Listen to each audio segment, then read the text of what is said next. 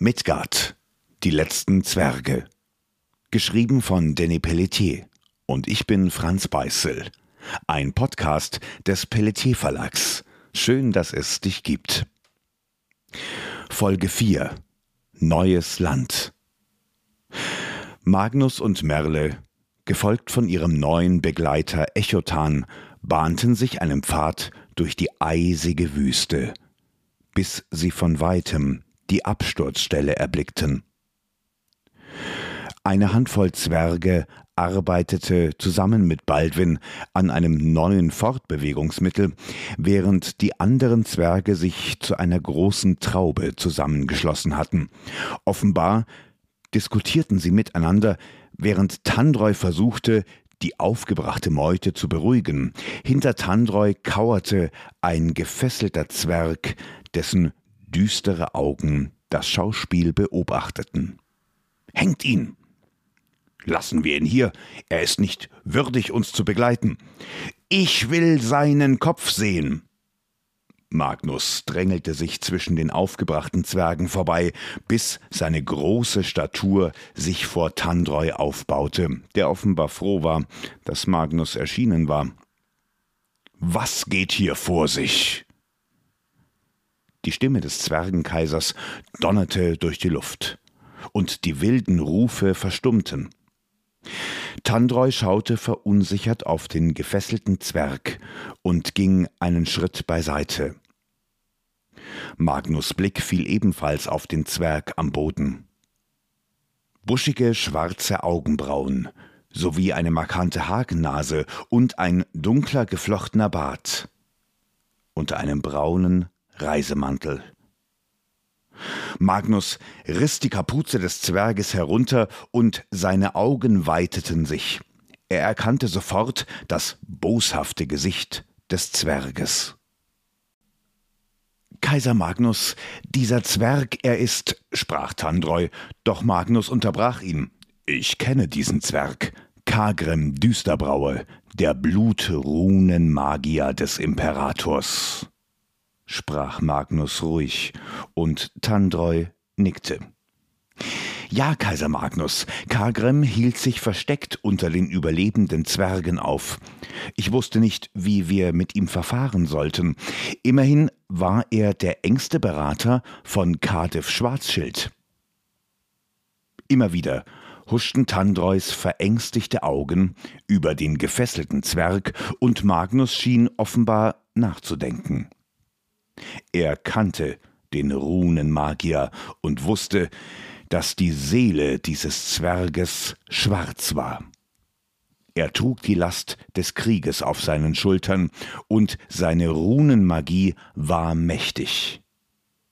Ohne Zweifel hatte Kargrim viele tote Zwerge auf seinem Gewissen und wusste von den gescheiterten Plänen des Imperators.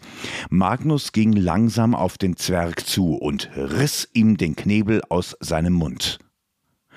Kargrim spuckte auf den Boden und schnappte nach der eisigen Luft. Eure Majestät, sprach Kargrim mit einer krächzenden Stimme, und er versuchte sich zu verbeugen. Magnus Blick jedoch war kühl, und sein Gesicht war völlig ausdruckslos. Wie hast du den Angriff der Draugar überlebt, Kagrim?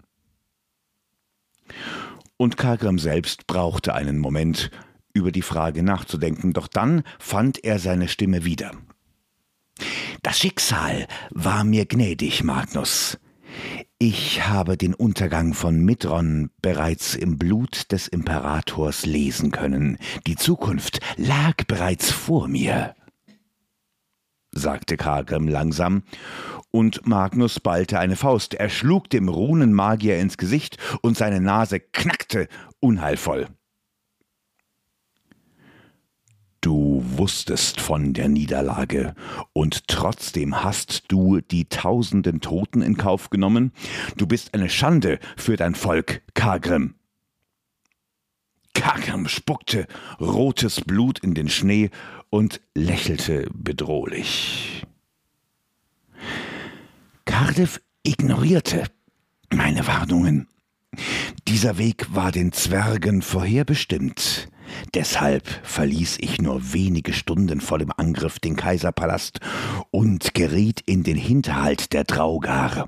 Durch meine Blutmagie konnte ich eine Vielzahl der Zwerge retten. Also erzähle mir nichts von Verrat, Magnus. Du hast nicht an unserer Seite gekämpft und du hast auch nicht zu deinem Volk gestanden. Magnus wollte sich auf den Magier stürzen, doch Merle hielt ihn zurück. Magnus schnaubte auf, doch er griff den Zwerg nicht an. Hüte deine gespaltene Zunge, Kagrim.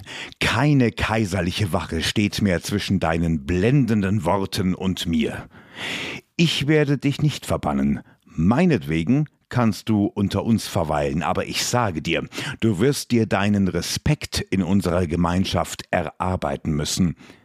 Binde ihn los, Tandreu.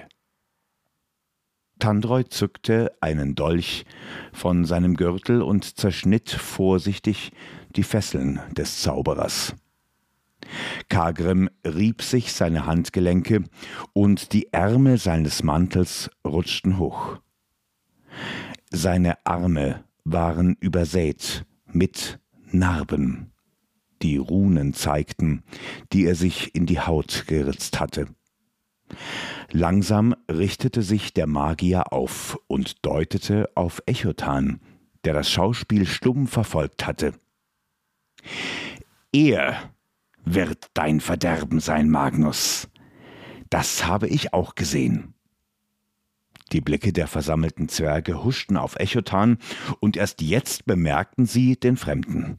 Magnus ballte erneut eine Faust, und mit seiner anderen Hand zeigte er auf Kagrem. Deine Weissagungen und deine Magie ist in dieser Gemeinschaft unerwünscht, Kagrem. Halte deinen Mund und versorge die hungrigen Bäuche mit Suppe. Bei Freiers Brüsten eine gute Idee. Der Zimmermann Baldwin bäumte sich vor Magnus auf und sein dicker Bauch schaute unter seiner Rüstung hervor. Seine Hände waren mit Öl verschmiert und auch sein Gesicht war dreckig. Er zog Tandreus Bauplan aus seiner Tasche und zeigte ihn Magnus. Magnus, wir haben die Ringhorn stark verändert. Eine weitere Reise durch den Himmel wird nicht möglich sein, aber wir werden uns den Begebenheiten anpassen. Wir haben die dicke Brüstung unter dem Bauch der Ringhorn gebaut und sie zu Kufen umfunktioniert. Baldwin deutete mit seinem dicken Finger auf den Plan und Magnus konnte seine Kritzeleien nur schwer erkennen. Unzählige Pfeile und Striche schienen das gesamte Flugschiff völlig umgestaltet zu haben. Sorge bereitet uns allerdings weiterhin der Antrieb. Lady Vedre versucht aktuell die Luzide umzusetzen, damit wir den Schub der Energiekristalle nutzen können. Im Prinzip bauen wir einen gigantischen Schlitten, sagte Baldwin stolz, und seine schmutzigen Finger deuteten auf den Bauplan. Magnus streifte sich durch seinen dichten Bart. Überzeugt war er jedoch nicht. Wenn ich dich also richtig verstehe, Baldwin, willst du die restlichen Kilometer der Wüste auf einem Schlitten hinter dich bringen? Wie kommen wir aber über das Gebirge? Echotan räusperte sich und schaute ebenfalls auf den Bauplan. Seine gewaltige Hand deutete in den Süden direkt auf das Gebirge. Es gibt einen verborgenen Weg, den Kortalkork-Pass, direkt zwischen dem einsamen Gebirge. Der wäre breit genug und bringt uns direkt in den Kräftendschungel, wo mein Volk lebt, sagte Echotan freundlich. Baldwin nickte dem Fremden zu und schaute Magnus erwartungsvoll an. Magnus jedoch war sich nicht sicher. Auf dem Boden waren sie vor feindlichen Angriffen ungeschützt und die gigantischen Schneemassen konnten jederzeit aus dem Gebirge auf sie niederstürzen. Wann wäre die Ringhorn einsatzbereit? Fragte Magnus nachdenklich, und Baldwin lachte. Er kratzte sich sein stoppeliges Gesicht und zuckte mit den Schultern. Im Prinzip ist die größte Arbeit bereits getan.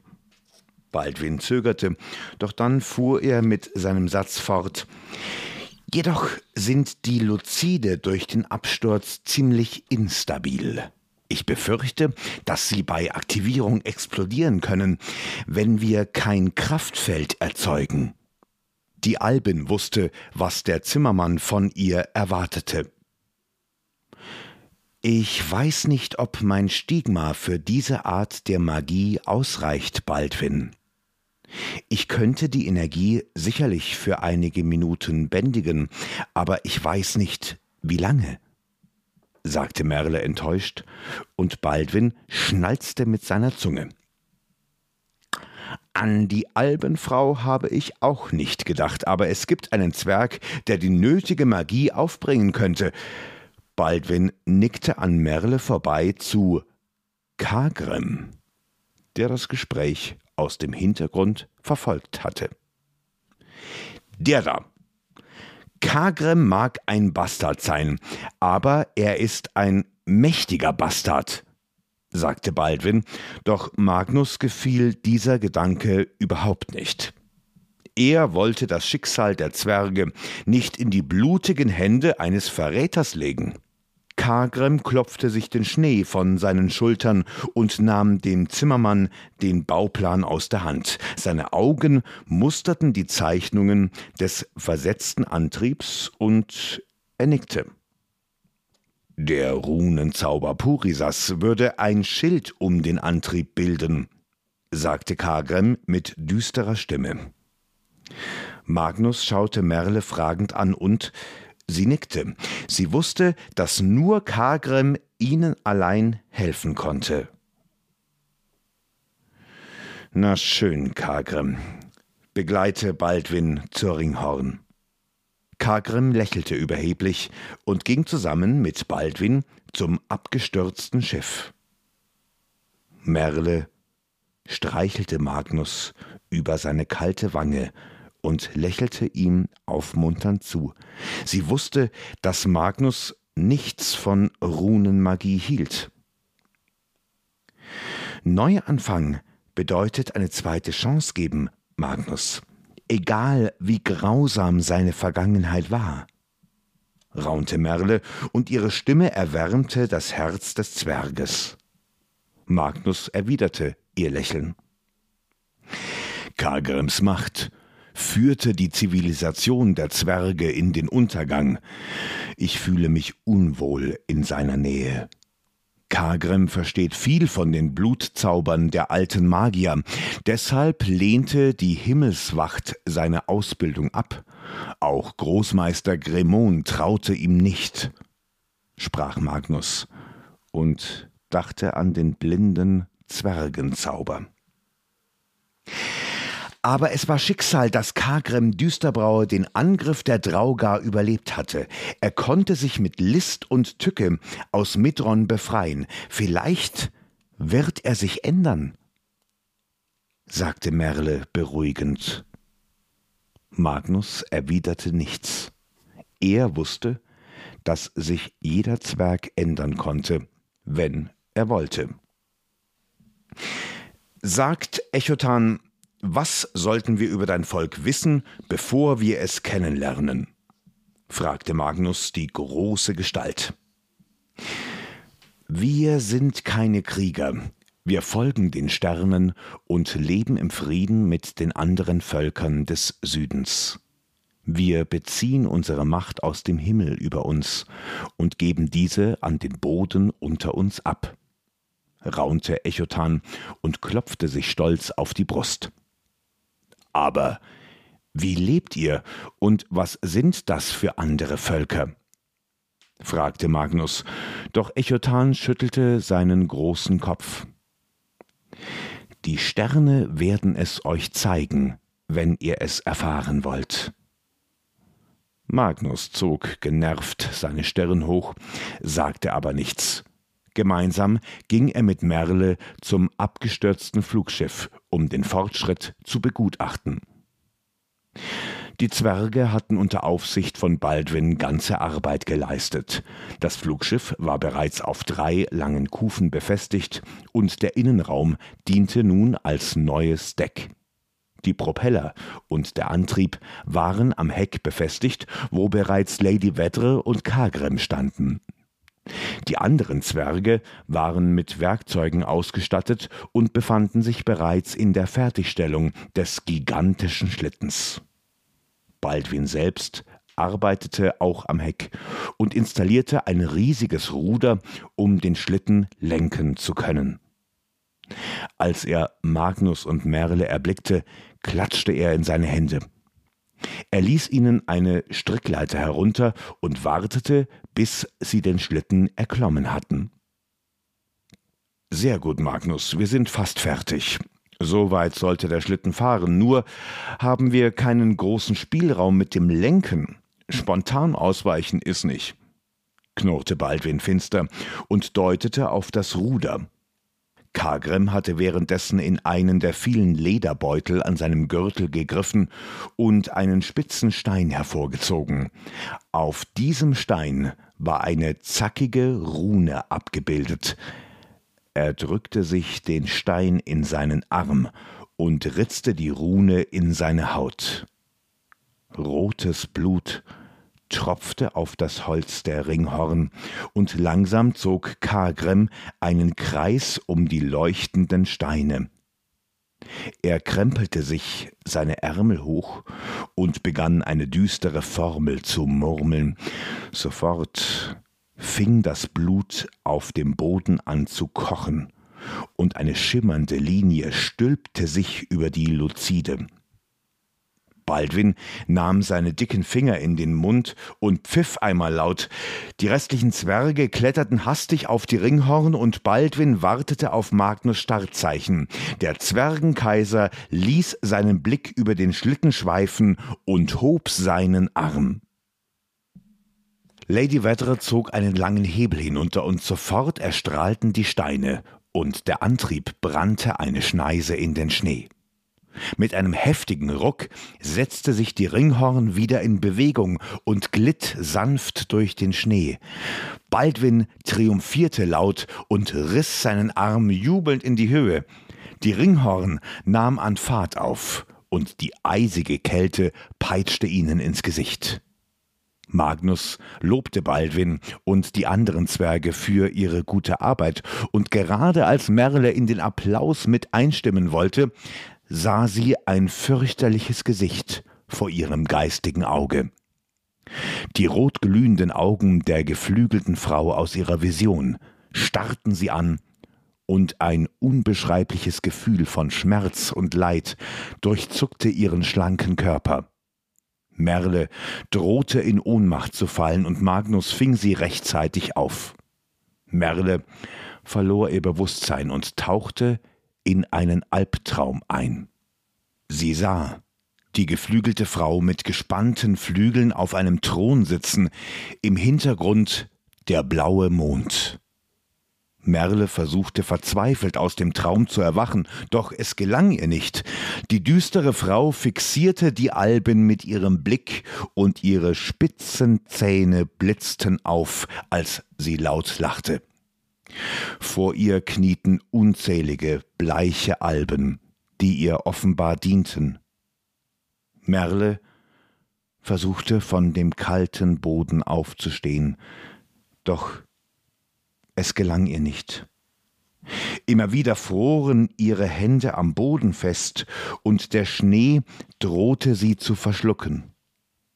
Von weitem konnte sie Magnus beruhigende Stimme hören, doch sie schaffte es nicht, ihn zu erreichen.